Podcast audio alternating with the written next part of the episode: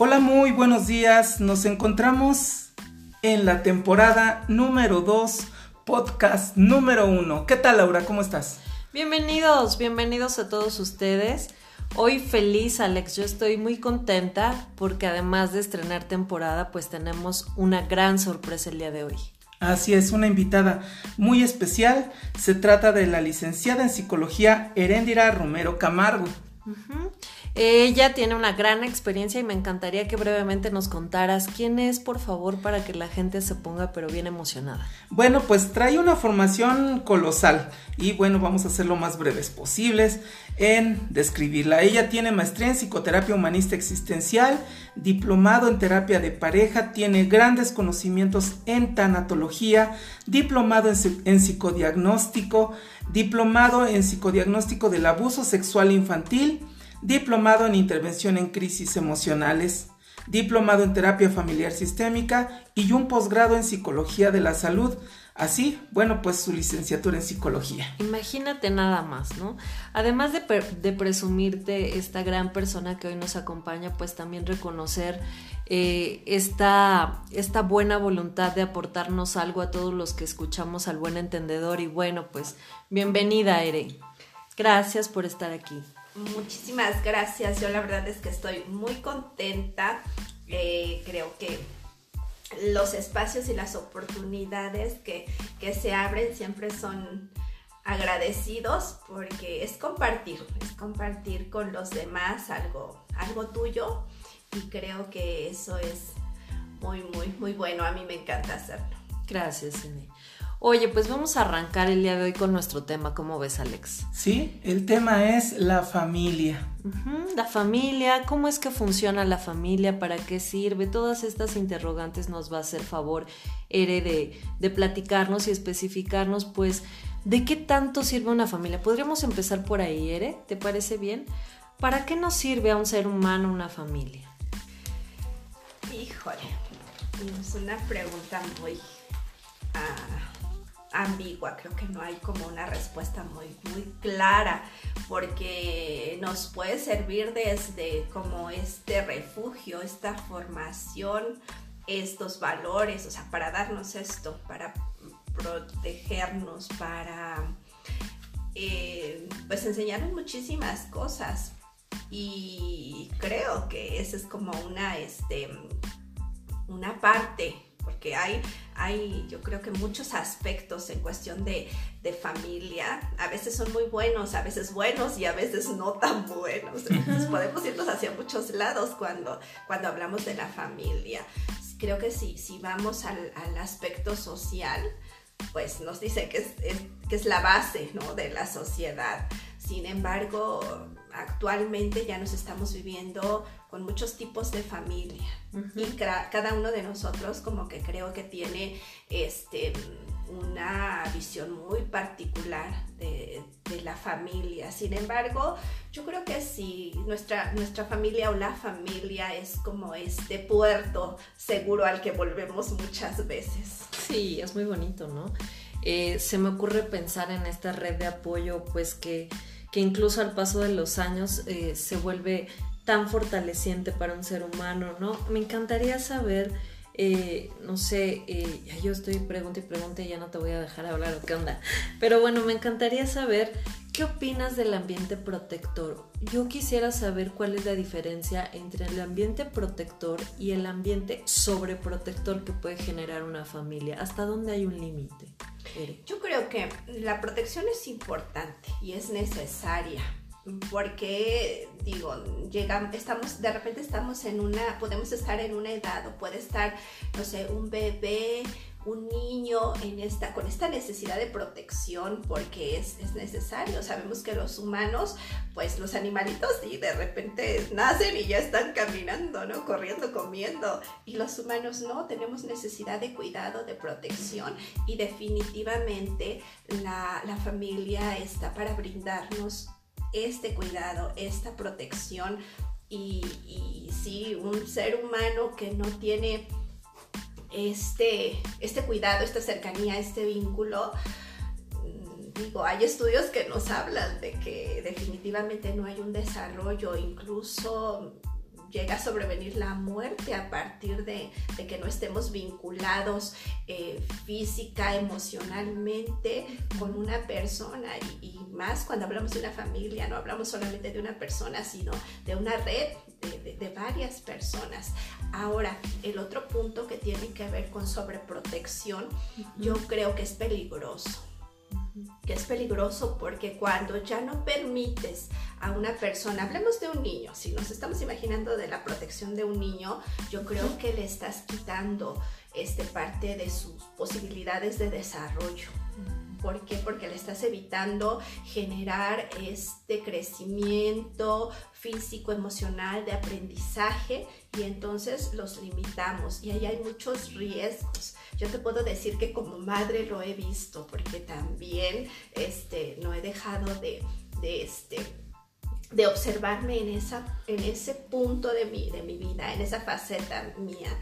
Y cuando he dejado, eh, no he permitido que mis hijos crezcan, es por este miedo y lo sobreprotejo.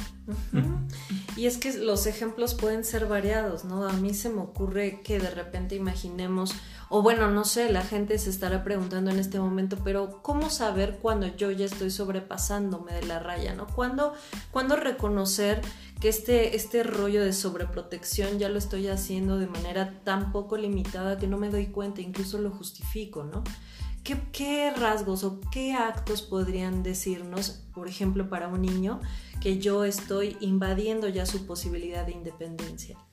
Fíjate que, que lo que yo creo y lo que yo, yo pondría así como, como el punto ahí entre, entre el bien y el mal y la rayita, para mí es este, eh, escuché en algún momento una frase que, decía, este, no hagas por tus hijos lo que ellos puedan hacer por ellos mismos.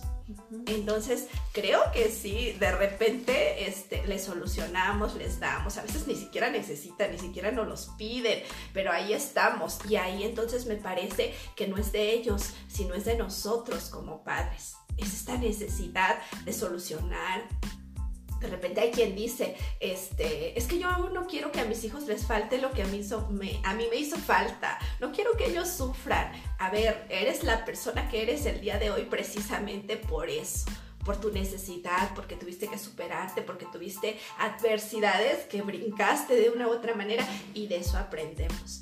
Entonces cuando los hacemos, yo me atrevería a decir este, que los hacemos inútiles cuando les resolvemos y cuando solucionamos. Y yo así, así lo podría sentir. Cierto, vamos generando conductas que muchas veces no son las esperadas. Ere, sin duda la familia ha tenido cambios significativos en los últimos años.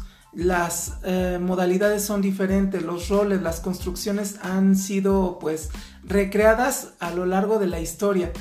¿Cuáles podrías decir mm, que serían los cambios proactivos o productivos o saludables de las nuevas familias? Creo que eh, tiene que ver ahora con la cuestión de que nos escuchamos más.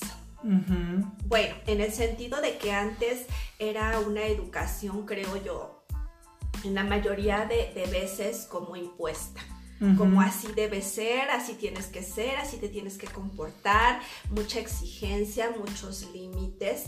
Y ahora, bueno, podría ser en algunos puntos que llegamos al otro extremo, ¿no? De muchas, de, permitir muchísimas cosas, de, no poner límites. Sin embargo, este, ahora nos vamos abriendo a esta posibilidad de escuchar al otro, de dejar más, de dejar ser más al otro, de ver que, que los niños, los adolescentes también tienen esta posibilidad de proponer, de aprender, de tener deseos, de querer cosas, de eh, que son inteligentes, que son capaces, ¿no? Y ya no es nada más esta cuestión de así debe ser, así tiene que ser, y porque lo digo yo, porque soy tu papá, ¿no? Soy tu papá y así debe ser. El, el autoritarismo ha bajado demasiado y en mi percepción pareciera que los jóvenes ahora también ya tienen esta habilidad de educar a los padres. Híjoles. ¿Te ha tocado ver algo así? Híjoles. Sí, pero, pero sabes que yo creo que llegamos al punto de peligro cuando yo no nada más es educar a los padres. Sí es cierto, en muchas cuestiones creo que nos rebasan este, nuestros adolescentes, nuestros niños, ¿no? Porque sí, dicen ahora que ya los, los, los, niños, los pequeños, nacen como con el chip de, la tecnología y de repente uno hace como que, ay, le pico aquí o le pico acá, ¿no? Y, y sí, como que este, en ese sentido, pues tal vez nos, nos, lleven, nos lleven ventaja. Sin embargo, yo creo que buscar el equilibrio es, es funcional, puede ser funcional porque también los creo que los chicos necesitan tener límites, los chicos necesitan saber que tampoco se puede hacer todo y que hay consecuencias. Entonces, he escuchado o he visto a personas, la verdad, que incluso les tienen miedo a sus hijos. He escuchado frases como, es que me da miedo que mi hijo se enoje que mi hija se enoje y El famoso síndrome del emperador, ¿no? Donde los hijos ya se vuelven tiranos, toman el control del liderazgo en la familia y bueno, muchas veces porque en algunos padres de familia pues no hay presencia, no hay presencia de autoridad sana, lo voy a decir yo de esta manera, una autoridad sana, una autoridad que guía, una autoridad eh, constructiva y pues obvio, alguien tiene que tomar eh, las riendas de la tribu. Oye, es que de verdad dicen que hay una generación que pidieron permiso a sus papás y ahora piden permiso a sus hijos. sí, pues prácticamente. De hecho hay memes. Oye, pero fíjate que eh, a mí me parece que de pronto esta situación que se vive con los hijos cuando los roles se voltean, ¿no? Y ellos se vuelven los que conducen, dirigen, incluso eh, todos los aprendizajes de un padre, porque yo creo que de alguna forma sí pueden formarte, ¿no? Sí creo que el hijo te enseña y te guía, ¿no? A ver, es por acá, y sobre todo los primeros, ¿no? Porque son con los que desgraciadamente uno ahí está ensayo-error, ensayo-error. Pero eh, sí creo que en algún momento dado esos aprendizajes no se pueden ver rebasados por tu experiencia. Y es ahí cuando creo pues que el hijo tiene que poner atención a algunas cosas que tú también le puedes aportar. No desde la tiranía, sí desde el amor. Y justo allá va mi pregunta. Quisiera saber, eh, Ere, ¿qué piensas acerca eh, de estas posibilidades afectivas que un ser humano puede tener gracias a su familia? ¿Qué pasa en un entorno donde una madre, ahorita me quiero eh, citar o quisiera citar específicamente a una madre, ¿Qué pasa si una madre no le muestra estos lazos afectivos a su hijo y no le enseña a conectarse así con el mundo? ¿Qué consecuencias puede tener? Fíjate que yo creo que sí eh, está la necesidad como, como personas, como humanos, definitivamente tenemos estas necesidades afectivas. Se crean como ciertos modelos familiares en los que hay cosas que no se permiten o, no nos damos chance de que, de que pasen, de que se den ahí en la familia. Y sí, de verdad me he encontrado este, personas que me dicen, a mí me cuesta trabajo demostrar, me cuesta trabajo acercarme.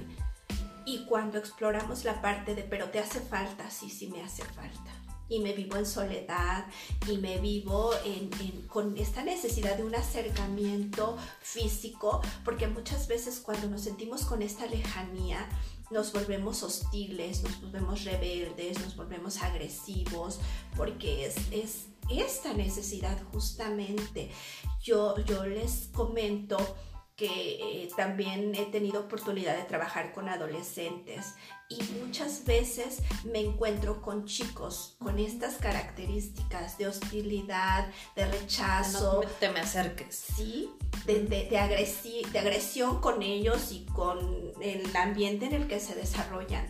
Y una vez buscando, resulta precisamente que está esta soledad, es esta necesidad de un apapacho, de alguien que me escuche, de alguien que me acompañe, incluso de alguien que me regañe, que me diga hasta aquí. Sí. De verdad. Hay hijos que lo piden, ¿no? Sí. Y ya gritos. Ya gritos. Sí, sí, sí, sí, en sus actos están buscando la manera de, hey, aquí estoy, requiero contención, requiero que me hagas presente en tu vida y requiero esa firmeza que tú tienes. Sí, entonces creo, creo que digo, el amor también se demuestra en los límites. El amor también se demuestra en corregir a alguien. Sí, y el adolescente por supuesto lo percibe. Oye, y en época COVID, ¿no? Digo, cuando uno no había valorado lo suficiente el contacto físico, sobre todo en, hablando de una mexicanidad que creo que, híjole, estamos sembrados para sentirnos, ¿no? Cuando viene el COVID y nos dicen no lo puedes tocar, bueno, creo que incluso los miembros de la casa pudieran pasar por alto la regla, ¿no? Pero ¿qué pasa cuando un cuerpo está tan acostumbrado a sentir eh, todo este calor que una persona, eh, como obviamente tan importante en su vida, que es un miembro familiar, puede eh, llegar a requerir. ¿Qué pasa cuando esta gente no se enseñó desde un principio a dar amor, a abrazar, a querer? A mí, aparte de la hostilidad y la agresión que esto pueda traer como consecuencia, a mí me llama la atención cómo esto puede ser heredado generación tras generación y tras generación y sufrido por todas esas generaciones, ¿no? Yo creo que, ¿sabes qué? Más que heredado, yo creo que es aprendido la... Porque vamos generando estos estilos de, familia, estas maneras en las que te relacionas con, con ellos. Yo utilizo este, este ejemplo con mi familia cuando, más bien con mis pacientes, perdón, cuando, cuando hablamos de como de estos, de estos em, comportamientos, ¿sí? ¿A qué me refiero? A que si en tu familia tú aprendiste a hablar español desde chiquito porque así te lo enseñaron, porque así lo viviste, porque es tu lengua materna y desde muy pequeñito lo fuiste, lo fuiste llevando. Si yo te digo, oye Lau, vamos a hablar en chino, ¿qué crees? Que vamos a platicar en chino, ¿qué me vas a decir tú? Dios, se rompen, esquemas. Sin duda la lealtad es un factor muy importante para la creación de la familia y para los miembros de la familia. Pero yo pienso que también es cierto que estas lealtades se pueden modificar, se pueden evolucionar. Y ahí está donde el buen corazón de los padres, la disposición de los hijos puede crear nuevos sistemas pues más útiles. Sí, claro, cuando, cuando te das cuenta de la necesidad cuando tú te das cuenta que esto ya no te está funcionando, que no te sirve y que hay algo en ti que dice, no, a ver, a mí esto me hace falta. Claro, a cualquiera, ¿no? Claro, y tú, tú lo percibes en ti, ves la necesidad, la, digo, el cambio viene a partir de la necesidad, definitivamente. Entonces, es aquí donde donde yo creo que se empieza a dar una reestructuración. Cuando dices, ya no me funciona, ya, a ver, quiero algo que sí me funcione. Y entonces viene ahora este, este, ¿qué hago? Y este buscar, porque si, si se da en algún momento una crisis en sentido de, de no sé, dolor por alguna cosa, alguna situación en la familia y dices, ya, híjole, perdí mi centro, ahora cómo lo vuelvo a encontrar y empiezas a buscar y te das cuenta qué es lo que necesitas, qué es lo que estaba fallando. Entonces creo que ahí es, es ese momento en el que sí de verdad puedes reacomodar las cosas en tu vida como tú creas que, pueden funcionar, como reaprender, ¿no? Esta manera de relacionarte con pues con ellos mismos, con tu familia. Y que yo creo que todos siempre estamos buscando un bienestar, una evolución, una forma mejor de relacionarnos, incluso de manifestar nuestro enojo dentro de la familia sin, sin una restricción. Es decir, buscamos de alguna manera eh, evolucionar. Ahora, a mí me gustaría mm, conocer algunos puntos de vista tuyo seré en este punto. Regularmente, bueno, yo así lo percibo, cuando hay entrevistas se, habla de los errores, de los defectos. A mí me gustaría tocar un punto más proactivo. Es decir, ¿cuáles son las nuevas virtudes de estas, de estas familias? Yo veo gente intencionada, yo veo padres de familia que, que, llevan a sus hijos a consulta, que hacen deporte, ya veo adultos mayores corriendo, comiendo mejor. Esto yo lo percibo, se, se, se, siente en el ambiente un clima de todos queremos vivir una, una vida con mayor calidad.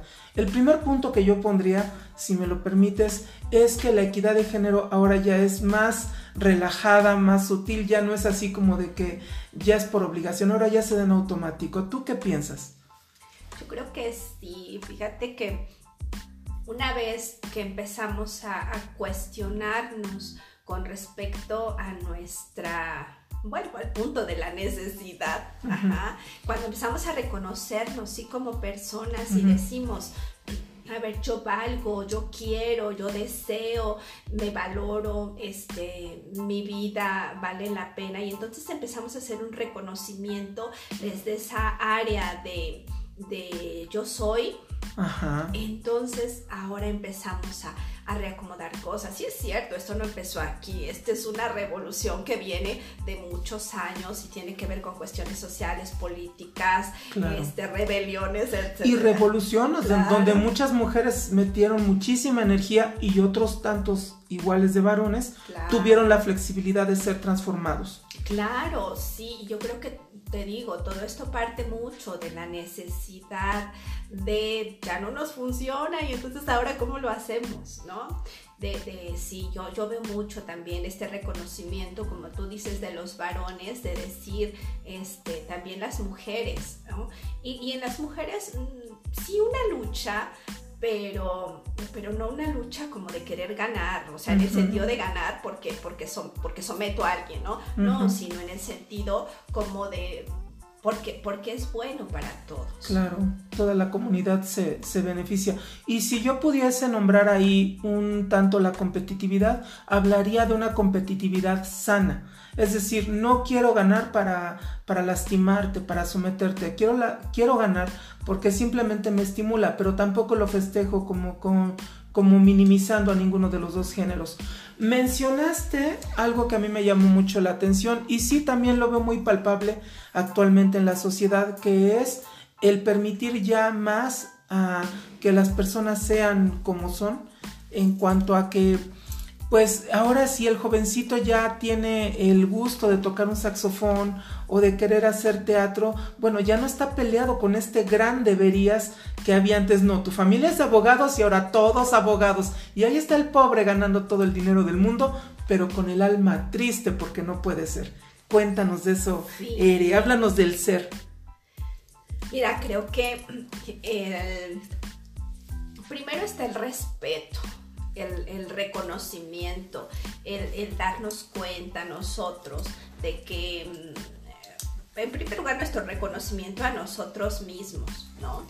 Y, una vez que, tú dices, este, ah, ya me estoy reconociendo, ahora a partir de que, me reconozco, eh, me pregunto qué onda conmigo, qué quiero, eh, ya empieza como a ver este hay a lo mejor huequitos en el sentido de esto sí lo quiero o no lo quiero. Creo que para mí la cuestión de, el punto de cuestionarte en realidad si quieres o no quieres o cómo lo quieres es, bien importante para ir, eh, pues creo que como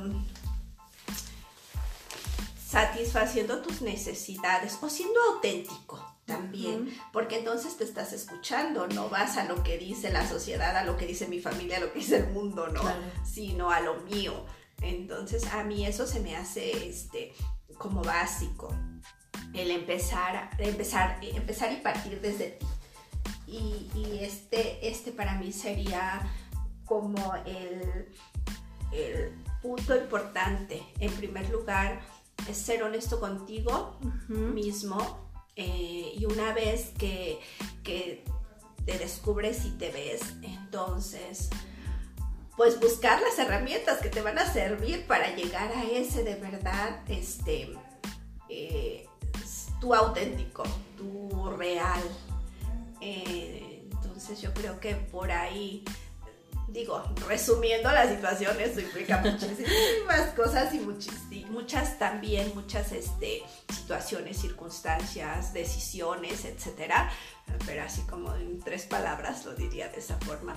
Y, creo que es como el punto eh, para empezar a subir así como los escaloncitos y llegar hasta este pues ser tú mismo. Claro. Oye, entonces, la familia, además de todas las cosas que nos regala, ¿no? De el afecto que nos proporciona con el mundo, ¿no?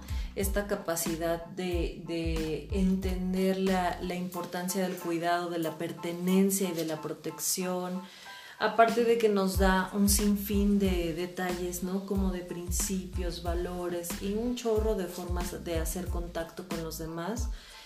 Yo quisiera hablar también, o me, encantaría saber de ti, ¿Qué opinas acerca del aspecto de lo espiritual? ¿Por qué la familia podría ser el seno de, este, de, este gran, de esta gran capacidad humana de poder conectarnos con nosotros mismos y entender así también pues todo lo que nos rodea? Yo lo espiritual lo veo como algo, mm, digo, mm, te voy a eh, hablar de mi, de mi punto de vista eh, como algo no de religión, sino algo más profundo, algo en lo que caben todas las religiones, en lo que caben todas las creencias, este, y que no solamente es, este, a ver, somos cristianos, somos este, budistas, somos, no, este, para mí la cuestión espiritual abarca más allá de todo eso, este, y bueno, parto de, que todo esto es, es un aprendizaje que va, que va desde que naces y entonces tu familia te va, como que te va llevando, ¿no? A mira por acá y mira de este lado, este, se tiene que bautizar porque aquí todos somos bautizados y se tiene que, este, casar porque aquí todos se tienen que casar y, así, ¿no? entonces, chorro de de demandas. La verdad es que es, es, un peso en ese sentido, pero yo creo que al igual que, este, que todos estos aspectos y que muchos aspectos que han ido modificándose en cuestión de, de la familia y como ahora la vemos este, en, este, en, este, en esta actualidad, eh, esta cuestión de la espiritualidad también va cambiando. Ahora, yo creo que eh, si, lo, si lo vemos como unida al amor, si vemos la espiritualidad como unida al amor, a la fortaleza, etcétera, todo eso sí se puede encontrar en una familia. este, este vínculo poderoso, esta energía. Yo te puedo decir que para mí, bueno, yo soy muy, muy este eh, física en el sentido de, acercarme a las personas, ¿sí? Yo soy de, abrazar, de tocar, de, este, acercarme mucho a la, gente. Entonces, eh, cuando dejo de ver un tiempo a mi familia, es como, yo lo, comparo con, como cuando tienes la pila completamente baja, de verdad. Así, te la carga y te los comes a besos. y los veo, o sea, para mí el abrazo así sentido es, uh, otra vez me sube la pila y eso para mí es esta energía, es esta creencia, esta espiritualidad a la que lo podríamos llamar también de esa manera por todo lo que significa, todo lo emocional, todo lo... Mi madre falleció hace dos años, sin embargo, el hecho de, aunque ella estaba enferma y ya no estaba tan, tan aquí porque tuvo Alzheimer, este, el hecho de sentirla y un abrazo de ella hacia mí ya era uh, o sea ya yo podía enfrentar al mundo si tú querías este con eso y con eso que me, que me daba ella en ese en ese momento que más bien era el significado que yo le daba. Muy sanador no sí sí. Entonces creo que, que la familia digámoslo cuando es nutricia porque podemos este, encontrarnos con te vuelvo a repetir, diferentes tipos de familia. Cuando tu familia es nutricia, que te da esta energía, que te transmite ese amor, que te da esa calma, que como les decía yo en el, al principio es este puerto seguro al que puedes andar donde sea por el mundo y con este pasar batallas, dificultades, etcétera, y regresas a ese punto es como el remanso, la calma, la tranquilidad y dices, ahora sí lo que sigue, Oye, y pues desgraciadamente ya casi nos tenemos que ir. Ya. Entonces, a mí me encantaría, eh, eh, Ere, que pudiéramos cerrar con quizá algunas recomendaciones que puedes hacer como para salvaguardar incluso pues el ambiente familiar, la unión familiar, algo que se te ocurra que les puedas dejar a nuestro público que, está al pendiente sobre todo de, de, reconocer pues alguna estrategia para tratar de rescatar aquello que a veces sienten pues quizá perdido, ¿no? O no perdido, pero sí, sí detenido. Mira, y lo voy a, lo voy a relacionar un poquito con las fechas que ahorita estamos este, cercanos a la cuestión de, de todo lo que se relaciona con los muertos porque definitivamente muchas veces solamente valoramos la vida a nuestros seres queridos, a nuestra familia, cuando sabemos que un día no las vamos a tener o cuando ya ni siquiera podemos este, decirles nada, cuando ya fallecen, cuando se alejan, cuando los perdemos en algún sentido. Creo que cuando estamos conscientes de esa cuestión de que somos temporales, de que hoy lo puedo abrazar y lo puedo tener y lo puedo consentir y mañana quién sabe, eh, solamente cuando llegamos a ese punto eh, tratamos de aprovechar y tratamos de, ay, sí, le voy a dar y, y lo voy a este, apapachar y todo, ¿no? Entonces, creo que si estamos conscientes de eso, porque eso es algo seguro, todos nos vamos a morir y en algún momento no vamos a estar, ¿no? ¿Por qué? ¿Por qué tener que esperar? ¿Por qué vivir peleando? ¿Por qué vivir con necesidades? ¿Por qué vivir este, sin, sin de verdad aprovecharnos cuando lo podemos hacer a cada momento? Es cuestión solamente que lo decidamos. Muchas gracias, es muy bonito con lo que cierras. Yo creo que hay que, como dices, hay que tomar mucha conciencia de estos momentos, ¿no? Del tema que hoy no, nos trae, hay que tomar mucho también el tiempo y, la dedicación para entenderte eh, parte de una familia en estas temporadas eh, tan valiosas para nosotras, nosotros, ¿no? Esta crisis del COVID y tantas cosas que se enfrenta uno en esta vida pensar que sin el resguardo, sin la compañía y sobre todo sin el amor de estos miembros que acompañan todos tus días, pues las cosas serían completamente diferentes, ¿no, Alex? Así es. Pues sí, llegamos a nuestra parte final. La familia nos da arraigo, la familia nos da identidad, la familia nos da fortaleza, es una fuente de amor infinita, creo yo, y bueno, pues está en nuestra biología.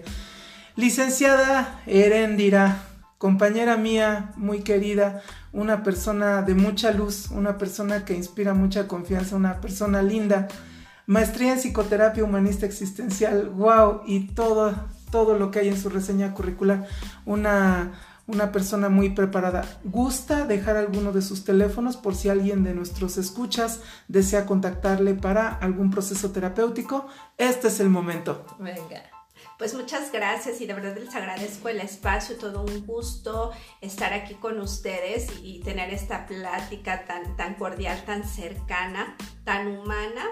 Y sí, yo tengo un centro de atenciones, es este CAPSI, es Centro de Atención Psicológica Integral y mi número de teléfono es 772 129 2019 y la consulta bueno puede ser este igual si están en otro lugar o por esta situación del COVID puede ser este por Zoom por WhatsApp o mediante otra otra este cualquier otra herramienta ahora tecnológica. Y estoy con mucho muchísimo gusto para para servirles en cualquier momento. Excelente. Muchas gracias por su tiempo, gracias por compartir sus conocimientos. Un sello muy especial de nuestra invitada, regalarnos un poco de su conocimiento para el bienestar de la sociedad. Ok. Y pues sí, con esto damos el cierre, nos vamos, esperando que te haya encantado como a nosotros la plática que hoy Ere nos hizo favor de compartir. Por favor, ocupa, ocupa la herramienta que hoy te dejamos, abraza a tu familia, quiérela mucho y, y recuerda que quizá no haya un mañana, por eso es, es momento de tomar conciencia acerca de este tema. Bueno, te enviamos un fuerte abrazo. El día de hoy eh, sabes que estamos de manteles largos, así que no te pierdas nuestros episodios de esta temporada que estarán igual para ti, siempre eh, pues con el afán de hacerte bien, de mejorar tu calidad de vida. Y pues bueno, un abrazo. Me voy. Hasta pronto. Bueno, pues nos despedimos. Mi nombre es Alexander Martínez. Mi nombre es Laura Ávila. Y juntos hacemos para ti con mucho cariño y hoy en tono familiar al, buen entendedor. Cuídate, bye. Bye bye.